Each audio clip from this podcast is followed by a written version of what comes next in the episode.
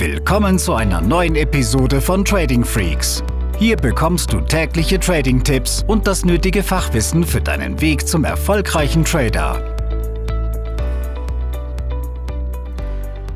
Ja, liebe Podcast-Hörer, dies wird eine Episode sein, in der ich mal ein wenig Frust ablassen muss, denn in der letzten Zeit sind Dinge vorgekommen, die absolut nicht gehen. Und ja, hier muss einfach mal ein Statement gesetzt werden. Ich habe dazu ebenfalls einen Blogbeitrag geschrieben und ein YouTube-Video gedreht. Denn es gibt hier in der Industrie leider sehr viel schwarze Schafe, die den Ruf von uns allen schädigen und den Leuten systematisch das Geld aus der Tasche ziehen. Und ausnahmsweise geht es mal nicht um sogenannte YouTube-Trading-Gurus, die nichts auf die Kette kriegen im Trading, außer ein gutes Marketing aufzusetzen. Nein, heute geht es darum, dass es gewisse Broker gibt, besonders die, die binäre Optionen anbieten, die mit einer ganz fiesen Masche arbeiten.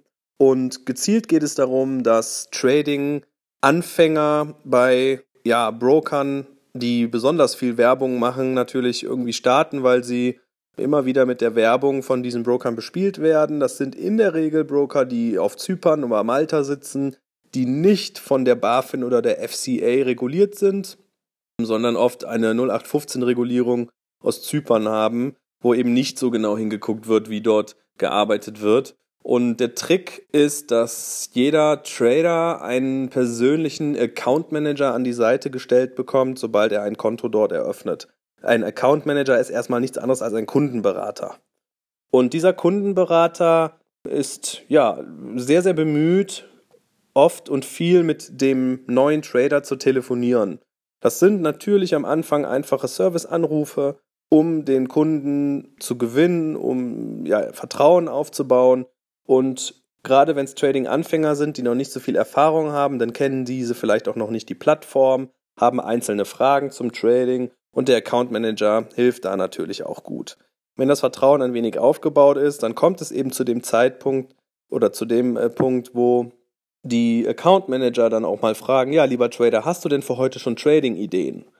Und oft ist es eben so, dass der Trader sagt, nein, habe ich noch nicht oder ja, vielleicht, mal schauen. Und dann fragt er eben den Account Manager, ja, könnten Sie mir denn da vielleicht irgendwie einen Tipp geben? Und der Account Manager sagt dann, boah, darf ich ja so eigentlich nicht gezielt, aber was ist denn heute um 15 Uhr laut Wirtschaftskalender gegeben? Und dann sagt der Trader, weil er parallel natürlich da reinguckt, ah, da kommen die Erdöllagerbestände. Und dann sagt der Account Manager, genau, und da gehen wir davon aus, dass das sehr volatil wird im, im Öl, wie zum Beispiel dem WTI, WTI. Und ja, das könnte man doch nutzen. Und dann sagt der Trader, ja, wo, wohin denn, in welche Richtung? Und dann sagt der Account Manager, ja, also wir gehen davon aus, dass die Erdöllagerbestände heute abgebaut werden und dann wird der Ölpreis mit hoher Wahrscheinlichkeit durch die Decke gehen. Und das könnte man doch super nutzen. Und dann sagt der Trader, cool, ja, ich glaube, dann werde ich das mal mit ein, zwei Lot probieren. Und dann sagt der Account Manager, ja, aber wenn du richtig Geld verdienen willst, dann nimm doch 30 Kontrakte, 30 äh, Lot, also abhängig vom Basiswert. Und dann sagt der Trader, ja, pff, gut, wenn Sie mir sagen, ne, dass das äh, eine hohe Wahrscheinlichkeit ist auf einen Gewinntrade, dann klar, mache ich das doch. Ja, und was wird passieren? Der Trader macht diesen Scheiß, macht diesen Schwachsinn tatsächlich er geht mit einer viel zu großen Positionsgröße, die absolut nichts mit einem sauberen Risikomanagement zu tun hat, einfach in diesen Trade dann herein. Blöderweise oder oft positionieren sie sich tatsächlich auch noch vor Events, anstatt die erstmal abzuwarten, weil sie die komplette große Bewegung mitnehmen wollen und glauben hier einfach, dass der Account Manager wirklich einen funktionierenden Tipp oder eine Trading-Strategie hat, die der Trader jetzt sofort umsetzen kann. Ja. Und das Ganze ist so bitterböse nach hinten. Selbst wenn es ein, zweimal klappt, wenn der Account Manager ihn jeden Tag anruft, um ihm solche Tipps zu geben, ist, glaube jeder von uns sollte mittlerweile wissen, dass keine Strategie der Welt zu 100% funktioniert, dass immer Fehltrades dabei sind und dass es für uns Trader das Allerwichtigste ist, in erster Instanz das Konto zu schützen. Und wenn man mit solch hohen Positionsgrößen handelt, dann wird das Konto sehr, sehr schnell platt sein. Da wird kein Geld mehr da sein. Und dann, wenn es der Fall ist, da klar, dann irgendwann beschweren sich die Kunden, vielleicht auch schon nach dem ersten oder dem zweiten großen Fehltrade. Und dann rufen sie den Broker an und sagen, hier, euer Account Manager, der hat mir da nur falsche Tipps gegeben. die Hälfte meines Geldes ist weg, was soll das? Und dann sagt der Broker natürlich, oh, weißt du was, dieser Account Manager, der ist gar nicht mehr bei uns. Wir haben das gemerkt, wir entschuldigen uns auch dafür. Du bekommst jetzt einen richtigen Profi an die Hand gegeben, einen Senior Account Manager, der über 10, 15, 20 Jahre Markterfahrung hat und der hilft dir da jetzt wieder, dein Konto ins Plus zu bringen. Und der Trading-Anfänger hat natürlich noch ein wenig Hoffnung, weil er ja auch sonst wirklich keinen hat, der ihm da irgendwo helfen könnte. Und ja, was passiert? Die ganze Chose geht von vorne los. Der neue Account Manager gibt dann vielleicht ein paar andere Tipps nach demselben Schema. Der Trader setzt das Ganze wieder um und das Ganze geht wieder nach hinten los. Und wenn das Konto einmal auf Null ist, müsste, müsst ihr nicht glauben, dass dann Schluss ist. Mit sehr, sehr hoher Wahrscheinlichkeit werden diese Telefonanrufe nämlich weitergehen und die Account Manager, vielleicht ein dritter Account Manager, wird anrufen und den Trader dazu bewegen, sein Erspartes aufzulösen und in seinen Trading-Account zu investieren.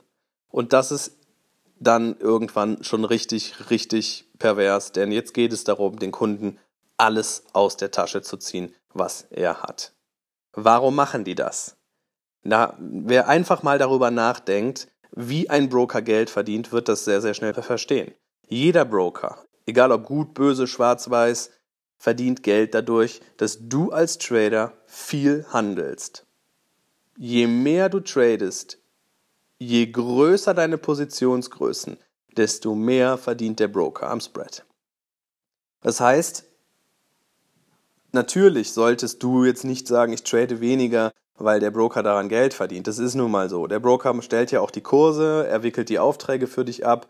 Deshalb ist es auch vernünftig, gerade auch wenn die Konditionen gut sind. Aber es gibt eben eine Handvoll oder vielleicht sogar ein paar mehr schwarze Schafe in dieser Broker-Industrie. Und das sind vermehrt binäre Optionen-Broker. Jetzt könnte man sagen, okay, aber binäre Optionen werden ja eh bald verboten. Ja, aber glaubt mir mal, das sind teilweise Broker, die irgendwo auf den Cayman-Inseln sitzen dann, ja, oder die ihr Geschäftsmodell verändern. Und es ist dann in, auf Deutsch gesagt scheißegal, ob es dann nachher binäre Optionen sind, CFDs, Forex, Optionsscheine. Das sind ja in dem Sinne nur Finanzinstrumente bzw. Derivate.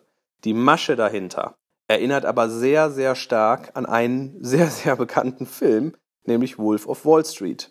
In diesem Film, der ja nach, äh, auf einer wahren Begebenheit beruht, hat Jordan Belfort ja die Pink Sheets für sich entdeckt. Das heißt, er hat Penny Stocks an Kunden vertrieben im großen Stil über das Telefon, wo ebenfalls Kundenberater sich Telefonbücher geschnappt haben, haben einfache Leute aus dem Telefonbuch angerufen und haben ihnen versucht, diese Investments anzudrehen und das auch sehr, sehr erfolgreich mit teils horrenden Konditionen. Und wenn du mal drüber nachdenkst, ist es genau dasselbe Modell, was hier von dem einen oder anderen Broker in Form dieser Account Manager gefahren wird.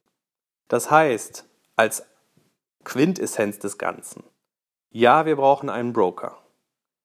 Ja, wir sollten darauf achten, dass er vernünftig reguliert ist, dass er transparent ist und dass er einfach nur das tut, wofür ihr da ist. Ein Broker ist einzig und allein dafür da, deine Aufträge abzuarbeiten. Du triffst die Entscheidung, du analysierst die Märkte, du bildest die Ideen, du setzt den Trade. Ich formuliere es mal drastisch. Ein Broker ist nichts anderes als deine Bitch. Und er ist nicht dein Freund. Er ist einfach nur dafür da, deine Aufträge abzuarbeiten, so wie du sie festlegst und so wie du dein Risikomanagement festsetzt. Darauf solltest du achten und wenn du ja, von dieser Masche ebenfalls betroffen warst, dann weißt du leider, ne, vielleicht kommt dieses Interview jetzt oder dieser Podcast ein bisschen zu spät. Du kannst aber gerne diese Folgen teilen und würdest uns damit natürlich einen Riesengefallen tun, damit diese Masche aufhört, damit diesen Leuten das Handwerk gelegt wird und damit Neueinsteiger eben nicht sofort systematisch abgezockt werden und einfach liquide bleiben. Es gibt Kunden, mit denen wir telefoniert haben. Wir haben bei vielen, vielen eben festgestellt, dass genau diese Masche oder dass immer dieselbe Masche an den Tag gelegt wurde. Es gab Leute, die haben 10.000 verloren, es gab Leute, die haben 20.000 verloren. Und ich habe auch Anrufe mit, äh, mit Lesern von uns gehabt, die haben 60, 70.000 Euro verloren. Ich weiß sogar, und das ist eben das letztendlich richtig Traurige, dass auch Leute bei binären Optionenbrokern über dieses System hier Haus und Hof und Familien zerstört haben, verloren haben. Also, lasst die Augen auf, seid wachsam, überlegt bitte immer, Risiko und Rendite gehören immer irgendwo zusammen. Niemand kennt den heiligen Gral. Trading ist sehr, sehr harte Arbeit und jeder Trader muss dafür sorgen, dass er das über die Jahre hinweg entwickelt und sehr, sehr ernst nimmt und nicht nur als Hobby. Ansonsten wird es schwierig. Ich hoffe, mit dieser Folge konnte ich einige weitere Schäden verhindern. Nochmal die Bitte, teils, teils, teils in den sozialen Netzwerken. Schau doch mal auf YouTube, da gibt es ein ähnliches Video dazu und natürlich als Blogbeitrag auf tradingfreaks.com. Bis bald. Diese Episode ist zu Ende. Abonniere diesen Kanal für noch mehr Trading-Tipps und schau vorbei auf tradingfreaks.com.